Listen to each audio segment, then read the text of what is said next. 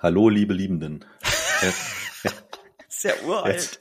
Ja, ja, ist uralt. Wer kennt das noch? Herzlich willkommen zum LinkedIn Presales Weekly Pick. Ich darf das heute zum ersten Mal anmoderieren, weil Tim hat ein bisschen, bisschen mit der Stimme und ich habe es tatsächlich richtig gesagt, ne? Ich glaube schon. Ja. Also was ist das Format? Das Format ist, wir, Tim und ich, treffen uns einmal die Woche. Jeder bringt einen LinkedIn-Beitrag mit und äh, also das ist der Pick sozusagen. Und den präsentieren wir dann hier und dann philosophieren wir da ein bisschen drüber in, in der Hoffnung, dass du auch ein bisschen Mehrwert davon hast. Das ist wunderschön erklärt. Genau. Und ich nehme an, ich darf heute anfangen. Du darfst heute anfangen.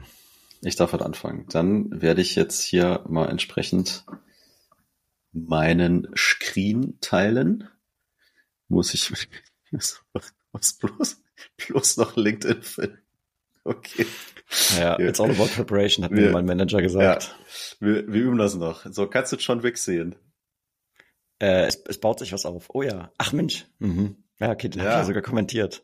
Ja, genau. Deswegen habe ich erstmal runtergescrollt, weil Tim hat den kommentiert. Das heißt, es ist ein hochwertiger Beitrag, wenn Tim Beiträge kommentiert. Ich fand die Idee smart auf jeden Fall. Ja, ja, dann ist es ein hochwertiger Beitrag. Jetzt muss ich aber hochscrollen, weil eigentlich geht's gar nicht um dieses Bild und das Tim kommentiert hat, sondern dass der Ron Whitson, Ron Whitson, ähm, der ist Presales-Leader und ein, ein, ein dankbarer Mensch, ein glücklicher Mensch, der war im Flugzeug und hat sich dann endlich mal die ganzen John Wick-Filme ähm, angeguckt und hat dann festgestellt, dass äh, Keanu Reeves in seiner John Wick-Rolle ein wirklich krasser SE wäre, krasser Sales-Engineer wäre. Und äh, dabei hat er fünf äh, Dinge identifiziert, äh, die er für wichtig hält oder ja, die er für wichtig hält, die er für relevant hält und die äh, John Wick da in seiner in seiner Rolle auf jeden Fall mitbringt. Und das hat er mal übertragen auf unsere Presets-Rolle. Ne? Äh, also wir verlinken ja die Beiträge auch immer. Ich werde jetzt nicht alles vorlesen, sondern ich äh, dachte, wir gehen mal auf die auf die Hauptpunkte ein, äh, mhm. die die fünf, die er hier hat. Und sein erster mhm. Punkt ist Adaptability, also die Fähigkeit, sich an sich verändernde Situationen ähm, und Gegebenheiten anzupassen. Die hält er, äh, die hält er äh, für wichtig und er zieht eben die, äh, den Vergleich dass sich Dinge auch mal mitten im Meeting ändern können. Ne? Du bist äh, vorbereitet, du hast den perfekten Try-Run äh, vielleicht gemacht und dann ist auf einmal jemand im Meeting, der hat sich vorher nicht angekündigt und der will ganz andere Sachen und jetzt stehst du da und der Plan ist äh, so ein bisschen zerstört und du brauchst die Fähigkeit, dass du diese Situation gut handeln kannst. Ja, ja ich, das, das finde ich gut. Ich habe noch ein, ein sehr prominentes Meeting in meinem Kopf. Da waren eigentlich irgendwie drei Stunden vormittags Workshop geplant und dann kommt der wichtigste Stakeholder rein und sagt, ja, also ich habe 45 Minuten Zeit, let's go. Alles klar. Danke ja. für nichts. Ja, ja. ja dann, äh, dann ist der Plan, ist der Plan dahin. Also das, glaube ich, ist eine, eine wichtige Geschichte und man kann sich ja, also gerade wenn du am Anfang stehst, dann glaube ich, ist so Planung wichtig. Das gibt Sicherheit, das gibt Struktur. Man kann sich aber auch mal ganz bewusst die Frage stellen, was könnte denn so richtig schief laufen? Mhm. Und dann wird man auch im Team oder zusammen vielleicht mit seinem, mit seinem äh, Sales-Kollegen, Kollegin mal auf so ein paar Dinge kommen. Ne? Und dann kann man sich darauf auch, dann kann man das geistig mal durchspielen. Ne? So, mhm. und, und sowas, glaube ich, ist gar nicht untypisch. Hey, da sind wichtige Stakeholder mit drin, die haben äh, von Haus aus schon mal wenig Zeit und vielleicht kriege ich den gar nicht die ganze Zeit. Ist es die wichtigste Person im Meeting? Und wenn der dann nur 15 Minuten hat, wie machen wir das? Weil du musst ja. dann die Taktik ändern, sonst äh, geht was verloren. Ne? Ja, ich glaube, das kommt einerseits ähm, auch über Erfahrung, wenn du halt ein paar Mal in der Situation warst dann, und hoffentlich danach dann mit deinen Kollegen gesprochen hast, hey, wir hätten was noch besser machen können, dass du über die Zeit vielleicht da souveräner wirst mit sehr spontanen Änderungen. Aber ich finde das äh, sehr smart, was du sagst, äh, sich vielleicht auch im Vorhinein mal die Frage zu stellen, what what could happen, what's the worst case scenario und wie würden wir damit umgehen. Ja. Ja. Und ich, das kannst du auch spielerisch trainieren, ne? Also so, wir machen das auch in verschiedenen, äh, verschiedenen Trainingsformaten. Da kommen dann die Leute echt rein und sind richtig böse. Ne? Die sind so richtig unfreundlich. Die kacken dich so richtig an. Mhm. Und äh, dein ganzer Plan ist, also ist für die Katze, äh, mhm. äh, sozusagen. Und dann kannst du es mal simulieren ne, wie, wie, ja. äh, wie solche Situationen funktionieren. Und ganz klar, was du sagst, äh, viel kommt dann über Erfahrung, aber sich überhaupt mal mit der Thematik auseinanderzusetzen, ein bisschen sich ja. Gedanken zu, und macht ja auch Spaß, ne, so, was ist so der Worst Case? Wie sieht dieser Horrorfilm aus? ja. Wer da denn passiert? Okay, ja. äh, zwei, zweiter Punkt, äh, Präzision. Mhm. Präzision. Also er sagt natürlich, äh, John Wick trifft immer. Ne? Also wer die Filme gesehen hat, muss man sagen, er ist auf jeden Fall sehr, sehr, sehr präzise, zielsicher, zielsicher in dem, in dem, ähm, äh, in, in dem, was er tut. Und äh, der Ron äh, zieht hier äh, die Schleife zu, zu Discovery. Ne? Also wenn du gute Discovery machst, dann kannst du viel besser verstehen, wo du sozusagen hingehen musst und was, was das Ziel ist, äh, was der Outcome entsprechend sein soll. Dann kannst du äh, viel, viel besser darauf hinarbeiten. Wenn du keine Discovery machst, ist ja auch ein Lieblingsthema von uns beiden, dann ist es eben manchmal schwierig und es bleibt nur äh, die Schrotflinte. Ne? Und die Schrotflinte ist äh, jetzt nicht zwangsläufig so präzise. Ja, und unglaublich ineffektiv. ja, außer es steht jemand direkt vor dir, dann halte ich sie für wirklich sehr, sehr effektiv. Aber das ist vielleicht dann auch selten, da, selten da der Fall. Der Vergleich. Ja, da hängt dann der genau. Vergleich. Aber weißt du, wir haben ja auch äh, selten nur einen, nur einen Stakeholder und wir wollen ja unsere Stakeholder auch nicht irgendwie mit der Schrotflinte abschießen, sondern du hast ja meistens gerade diese B2B-Engagements, äh, ich sag mal, 10 äh, plus ähm, Stakeholder mhm. auf der anderen Seite und wahrscheinlich mhm. genauso viel bei dir intern, mhm. wenn du das gut machen willst. Also äh, Discovery ist auf jeden Fall hier das Mittel der Wahl und wenn du die gut gemacht hast, dann kannst du deine Methoden und deine Assets und also John Wick, da wären es die Waffen vielleicht oder die, die, die, das taktische Vorgehen im Kampf, dann kannst du das ideal auswählen, um ähm, ja zumindest bis es losgeht, optimal vorbereitet zu sein. Ja, also dann kommen wir wieder zu Punkt eins. In dem Moment, wo es losgeht, ähm, äh, kommt die Dynamik rein. So, Problem dann, Solving. Ja, Problem Solving, genau. Also die äh, die Ability äh, Probleme zu lösen. Das ist ja ein spannender Punkt, ne? weil wir beide sagen ja immer, wenn du die Probleme, wenn du versuchst, die Probleme deines Kunden zu lösen, machst du was falsch. Mhm. Ja. So, er sagt aber, ähm, es geht um, um, um, um Kreativität und äh, sich zu überlegen, wie kann ich also herausstechen ne, gegenüber meinem gegenüber meinem Kunden. Und er nennt es jetzt Problem Problem Solving. Ähm, wir würden sagen, du musst das Problem gar nicht lösen, aber du musst eben auf eine ja, elegante Art und Weise zeigen, dass du imstande bist, das Problem deines Kunden lösen zu können. Ja. Das wirkliche Lösen kommt dann in der Umsetzung, ne? kommt dann im Projekt, äh, kommt in der, in der Implementierung, aber eben das Problem zu verstehen, das hat man vorher mit Präzision, Discovery zu machen und zu überlegen, wie würde so eine neue Welt idealerweise aussehen und welche Rolle spielen wir und welchen Benefit hat der Kunde, darum geht's hier ähm, für mich entsprechend. Ja, also ähm, ich denke, ich gehe das größtenteils mit, was er hier sagt, weil er in der zweiten Hälfte des Satzes ja auch sagt, Problem-Solving Skills to address Customer Pain Points. So, also yes. da mache ich natürlich auf jeden Fall einen Haken dran. Äh, mit dem Problem starten. Oft wissen Kunden ja gar nicht, was das Problem eigentlich ist. Also da erstmal sauber das herauszuarbeiten, was versuchen wir eigentlich zu ändern und da erstmal die, das gemeinsame Okay zu holen. Und dann sagt er halt, provide effective solutions. Das ist da, da kann man jetzt vielleicht ein bisschen, ähm, ja, wie sagt man, Cookie Cutter würde man im Englischen sagen, der Erbsenzähler im Deutschen. Äh, da würde ich jetzt wahrscheinlich nicht provide effective solutions sagen, sondern eher sowas wie convey äh, effective solutions. Ne? Und man muss ja fairerweise sagen, um zu vermitteln, hier ist eine potenzielle Lösung, muss ich natürlich erstmal die Lösung auch erarbeitet haben, zumindest geistig erarbeitet haben, konzeptionell erarbeitet haben, was noch nicht heißt, dass ich die Implementierung hinstelle. Also. Genau, ja, du, genau, du musst das jetzt äh, in voller Schönheit in, in deinem Tool oder deiner Software implementiert haben. Genau, aber das ist vielleicht auch so Englisch-Deutsch, gewisse, ja, ja. gewisse Nuancen, ja.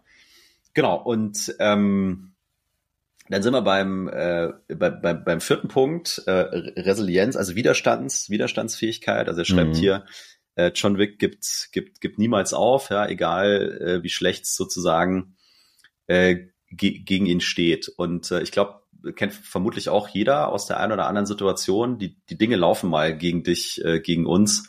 Mhm. Äh, der Kunde hat vielleicht andere ja, einen anderen Favoriten und äh, es, es droht den, den, den Deal, äh, den Deal zu verlieren und so weiter und so fort. Und ähm, für sich selber so eine gewisse ja, Widerstandsfähigkeit, ich würde sogar fast schon sagen, Gelassenheit zu entwickeln mhm. und einen guten yep. Umgang damit zu finden, dass yep. du nicht in ins Negative abdriftest, so, boah, ja. und der Forecast ist doof und der Kunde ist doof und ich weiß ja. überhaupt noch mal weiter und die ganze Welt geht unter. Ja, also ich meine, ihr seid viel in der Arbeit, aber es gibt äh, deutlich wichtigere Dinge im Leben, muss man mhm. auch mal mhm. dazu sagen. und da für sich einen Weg zu finden, idealerweise auch im Team, ne? wie man mit solchen Dingen umgeht und vielleicht aus einer Situation, die auf den ersten Blick negativ aussieht, vielleicht wieder was Positives machen kann, weil wir sagen, nee, wir glauben wirklich, wir sind für den Kunden das Beste und wir haben es einfach noch nicht gut genug erklärt. Lass uns noch mal kurz überlegen, was können wir tun. Ne? Ja, und der, der Projektleiter hat uns verboten, da direkt den Exec anzurufen, aber ich mache es jetzt trotzdem. Ja. Ich würde trotzdem gerne noch äh, das ein bisschen relativieren, weil ich meine, okay, also ja, John Wick gibt wirklich niemals auf. Fair enough, wer die Filme gesehen hat. Ähm, ich finde, das hier hat auch eine, eine andere Seite. Ne? Es gibt da durchaus auch mal Deals, wenn ich jetzt in meine Vergangenheit schaue, wo ich sage, ja, da haben wir wirklich sehr viele Zeit, sehr viel Ressourcen, sehr viel Aufwand reingesteckt. Und wenn man mal wirklich ehrlich zu sich gewesen wäre und mal sauber qualifiziert hätte, hätte man vielleicht am Anfang schon sagen können, also war das jetzt wirklich sinnvoll, überhaupt äh, an diesem Deal zu bearbeiten? So, und jetzt kannst du natürlich mit diesen Durchhalteparolen, ja, darüber haben wir ja auch schon mal im Podcast gesprochen, Studien haben belegt, ja, diese Durchhalteparolen, die bringen mal gar nichts. So, also Never Give Up hat auch äh, eine toxische Komponente. So, also das würde ich relativierend hier hinzufügen. Und er schreibt ja hier auch, äh, in, in, der, in der Welt vom Vertrieb muss man mit Ablehnung umgehen können. 100 Prozent.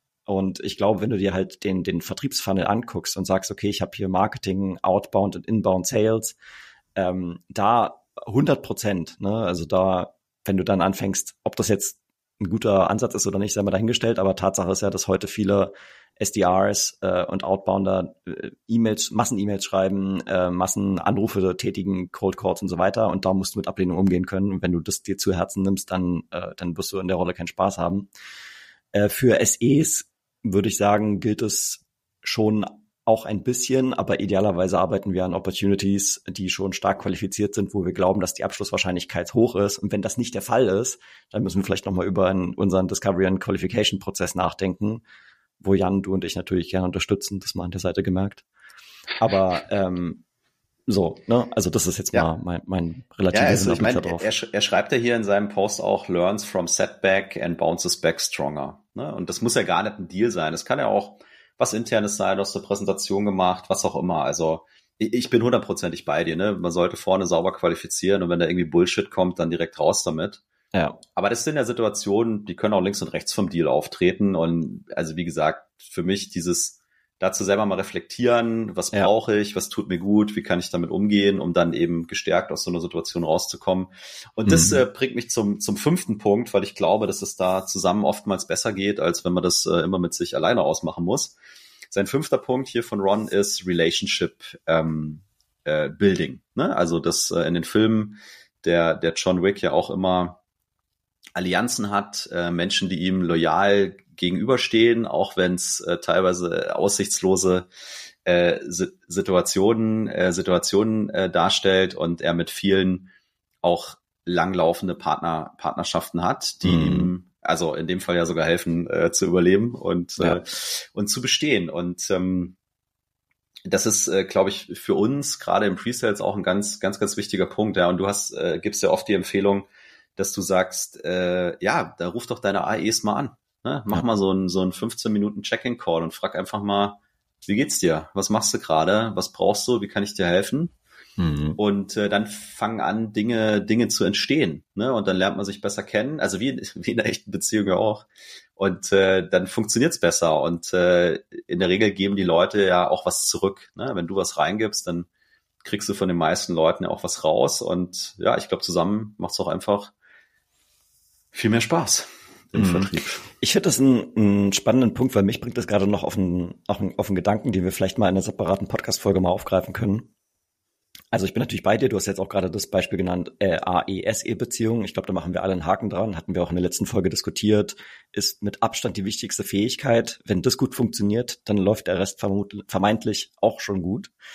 Ähm, und klar, es gibt dann sowas wie ein Interface zu Produktorganisationen, ein Interface zu Marketingorganisationen, ein Interface zum Customer Success und so weiter. Und eine Sache, die äh, ich gerne mal mit dir diskutieren würde, wie gesagt, vielleicht in einer anderen Folge mal, äh, die Beziehung zu Bestandskunden.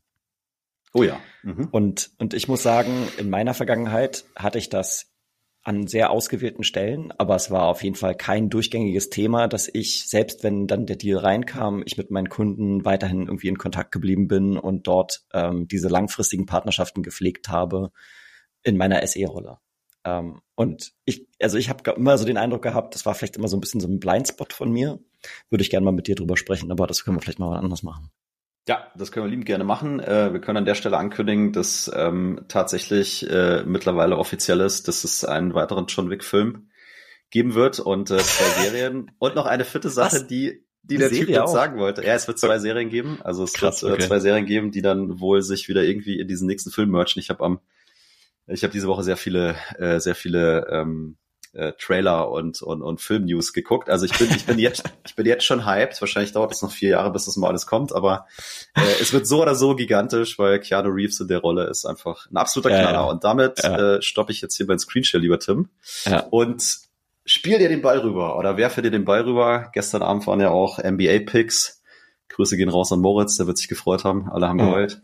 Okay, da, da so, jetzt halte ich die Klappe. Ja, ich weiß, jetzt halte ich die Klappe und jetzt darfst du was erzählen. Ich, ich sag noch eine Sache zum Ron, lustigerweise, wo du sagst, den Ball rüberspielen, der hat ja in seinem, in seiner äh, Tagline hat er, glaube ich, auch einen Tennisball oder sowas. Ich glaube, der gerne Tennis spielt. Ja, mhm. ja. Und der Ron, ich war ja mal ein Kollege vom Ron, der arbeitet ja bei Seismic. Und äh, die Rolle vom Ron ist ganz interessant. Äh, also er ist Pre-Sales Leader, wobei er jetzt nicht den klassischen SE Individual Contributor in seinem Team hat, sondern das ist im Prinzip ein Pre-Sales Enablement Team. Die stellen mhm. Infrastruktur zur Verfügung äh, und Trainings und Coachings äh, für die breite SE-Organisation bei Seismic. Ähm, und das, obwohl äh, Seismic jetzt, ich meine, klar, sizable company, ich, äh, last time I checked, ich glaube, was haben die so 2000 Mitarbeiter oder was? Äh, Jan, mhm. du kannst mich gerne mal, mal äh, keep me honest, wie man im Englischen sagt, fällt mir gerade deutsche Redewendung gar nicht ein. Äh, aber für die Größe der Organisation fand ich das schon sehr fortschrittlich, dass wir überhaupt so eine Rolle hatten. Und der hatte auch, er war auch nicht alleine. Er hatte so ein Team von fünf, sechs Leuten, zumindest zu meiner Zeit, wahrscheinlich ist er noch gewachsen über die Zeit, die sich also nur um die Belange von Pre-Sales äh, Enablement kümmern. Richtig stark. Ja, hundertprozentig. Also so, was nur, hast du mitgebracht, mein Lieber? Genau, was habe ich mitgebracht? Pass auf. Ich habe äh, was mitgebracht und ich muss es, äh, glaube ich, einfach so hart formulieren. Ich fand es einfach richtigen Nonsens. Also wir müssen ja dazu sagen, ne, wir wissen ja gegenseitig nie, was hier mitgebracht wird. das, das, deswegen bin ich, bin ich immer so neugierig. Also auch hier äh, Presales Management, Director genau. Solution Consulting. Okay. Genau, also der, der Philippe, ich, ich kenne ihn tatsächlich auch nicht. Ähm, er ist aber SE Leader und ich glaube, er ist basiert in Frankreich. Und er hat hier also wenn ich, wenn ich äh, wohlwollend bin, dann hat er ein Gedankenexperiment mitgebracht, womit man mal so ein bisschen spielen kann. Wenn ich kritisch bin, dann sage ich, er malt hier eine Welt auf, die mit der Realität überhaupt nichts zu tun hat. Mhm. Weil er sagt nämlich, ja, wäre die Welt nicht einfach viel schöner, wenn SEs oder er sagt hier Solution Consultants, weil bei der Company, bei der er arbeitet, heißt die Rolle halt so, aber es ist äh, im Prinzip die Pre-Sales SE-Rolle.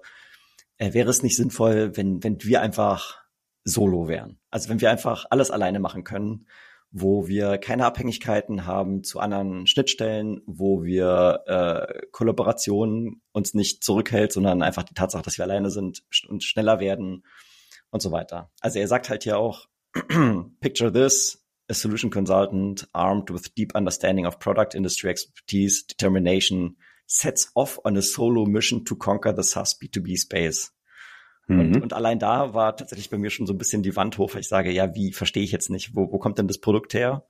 Äh, wer, wer macht die Implementierung, wer macht den Support, äh, wer macht das, wer macht das äh, Pipeline Generation? So, soll ich das jetzt auch machen oder was? Also da fängt es bei mir schon an zu bröckeln, weil ich sage, diese Rolle ist entstanden, also ist das zumindest immer die, die Art und Weise, wie ich Presales sehe, aus einer Notwendigkeit, den SaaS-Vertrieb bei erklärungsbedürftigen Produkten zu skalieren.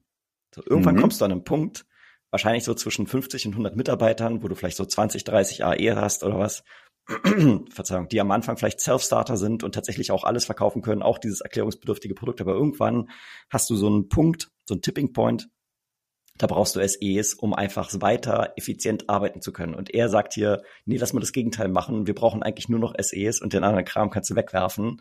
Und wenn man sich auf das Gedankenspiel mal einlässt, dann sagt er halt, ja, okay, pass auf, hier gibt es also jetzt vier Vorteile. Du kannst äh, selber die Innovationen treiben, wie du es, äh, wie du es magst. Du bist nicht davon abhängig, irgendwie demokratisch dir die Meinung der anderen einzuholen. Du kannst super schnelle Entscheidungen treffen, weil es gibt ja keine Abhängigkeit zu, zu deinen Kollegen und keine Diskussion, sondern du machst es halt einfach.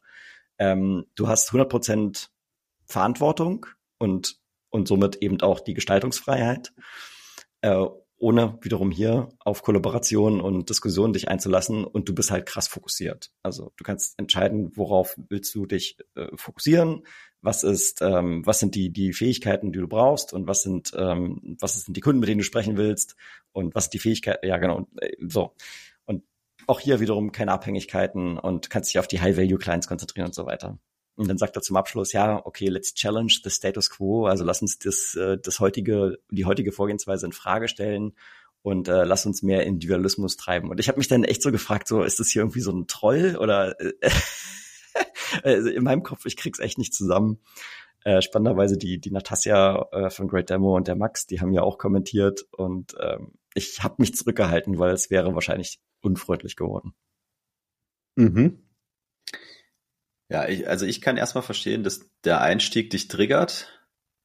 Da, da bin ich dabei. Ich glaube, wenn man die Perspektive so ein bisschen mal wechselt, dann machen viele Dinge äh, wiederum Sinn. Also ich bin auch vielen Leuten begegnet, die, die ruhen sich nämlich in ihrem SE-Kästchen so ein bisschen aus. Ne? Die sagen, ja, ja, also das macht hier der Account Executive, das macht hier der SDA, das macht hier das Consignor. Und ich mache hier eine Demo. Ne? Ich übertreibe jetzt so ein bisschen. Und mhm. ich glaube, eine faire Diskussion ist schon, wo sind die Grenzen vielleicht mal fließend, ne? Und wo kannst du gerade als, als Pre-Sales auch mal in die Verantwortung gehen, ne? Und dann kann ich so, so Sachen äh, vielleicht auch mal nehmen und sagen, ja, weißt du, du kannst auch einfach mal machen, du kannst auch hinterher um Entschuldigung bitten, ne? Du musst halt immer um Erlaubnis fragen. Also wenn du für dich, also du bist ein erfahrener, äh, eine erfahrene Pre-Sales-Person und du hast hier das, das richtige Gefühl aus deiner Sicht, ja, go for it. Ja, also trau dich, übernimm diese Verantwortung. Dafür brauchst du eine Organisation, die das auch supportet und dich dann hinterher äh, zusammenscheißt. Und ich glaube, aus diesen vier Punkten, die er da hatte,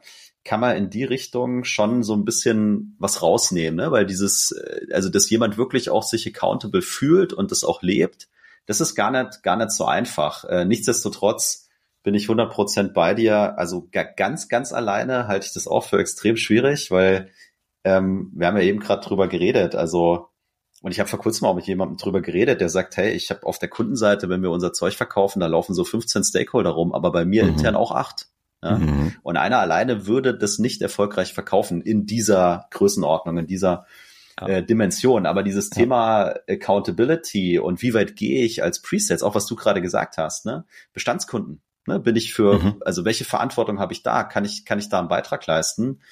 Äh, die Möglichkeit zu haben, Entscheidungen zu treffen, die Möglichkeit zu haben, zu influenzen, das finde ich was ganz, ganz, ganz ähm, Spannendes. Und äh, das kannst du auch runterbrechen, so, ja, Qualification macht der Vertrieb. Ne, da sage ich, das stimmt, aber du machst es trotzdem auch, weil du ja. bist immer am Qualifizieren. Und wenn du in den Deal kommst und dir auffällt, dass das hier kein guter Fit ist, dann musst du verdammt nochmal den Mund aufmachen. Und das ist da, dafür mache ich dich als, ähm, also wenn du in meinem Team bist, mache ich dich dafür verantwortlich, dass du das tust, ja. Und du kriegst den, den Freiraum, das zu tun und der Sales weiß, dass, dass du das tust.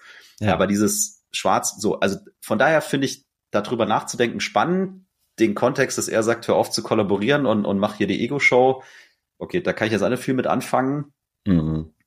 Ja, es ist, es ist auch einfach praktisch gesehen, also ich würde fast behaupten, es ist unmöglich. Weil du hast ja, wenn du in einer existierenden Organisation bist, selbst wenn du nur ein Team von zehn Leuten oder was hast, ja, sagen wir, die Organisation ist sowieso schon klein, sagen wir, es gibt ein Produkt und du hast ein paar Vertriebskollegen und die arbeiten in Anführungszeichen normal.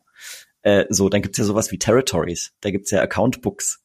So, und jetzt fange ich da auf einmal an. Also ich meine, wenn ich das komplett durchziehe, was er sagt, dann muss ich ja auch anfangen, Outreach zu machen. Ne? Dann fange ich an, den Leuten auf LinkedIn zu schreiben, dann fange ich an, ja, E-Mails zu schreiben, dann fange ich an, Leute anzurufen. Ja. So, also das, das, das stößt ja sofort auf ein Problem schon an der Stelle, weil ja parallel mein Vertriebskollege, der also tatsächlich die Rolle hat, vielleicht diesen Cold Outreach zu machen, das ja auch schon macht. So, jetzt zeigt das ein komisches Bild beim Kunden und das Vertrauen ist sofort dahin. Also es ist ja, es, es, es ist überhaupt nicht realitäts praktisch. So. Ja. Es, es, es geht nee, nicht. Deswegen sage ich, diese Überschriften mal mal mit reinzunehmen und ja, zu überlegen, da, da wie kann ich dafür so meine meine gerade meine SE-Organisation auch ein bisschen extenden und wertvoller machen in Abstimmung mit dem äh, und überall, um das zu tun, brauche ich gute Kollaboration. Ne? Das, das ja. ist ja gar keine, das ist ja gar keine Frage. Ja, von dem her, ja, das anyway, meine zwei Cent äh, dazu. Wir, wir werden beide, beide Posts verlinken. Ich meine, insofern, selbst wenn ich dem Inhalt jetzt nicht zustimme vom Philippe, hat er uns jetzt hier dazu gebracht, äh, doch eine, eine fruchtvolle Diskussion darüber zu führen. Von daher bin ich ihm trotzdem dankbar, dass er es geschrieben hat. Genau. Ja, absolut. Also das ist ja, darum geht's ja auch auf LinkedIn, dass wir mal irgendwie konstruktiv und kontrovers mal normal miteinander reden können und nicht nur diese, diese Schwarz-Weiß-Geschichten haben. So, das war LinkedIn äh, Pre-Sales Weekly Pick.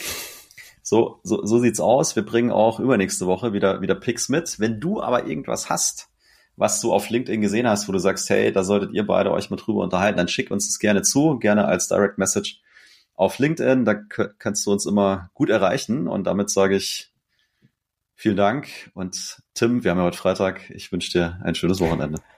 Adios und bye bye. Ciao.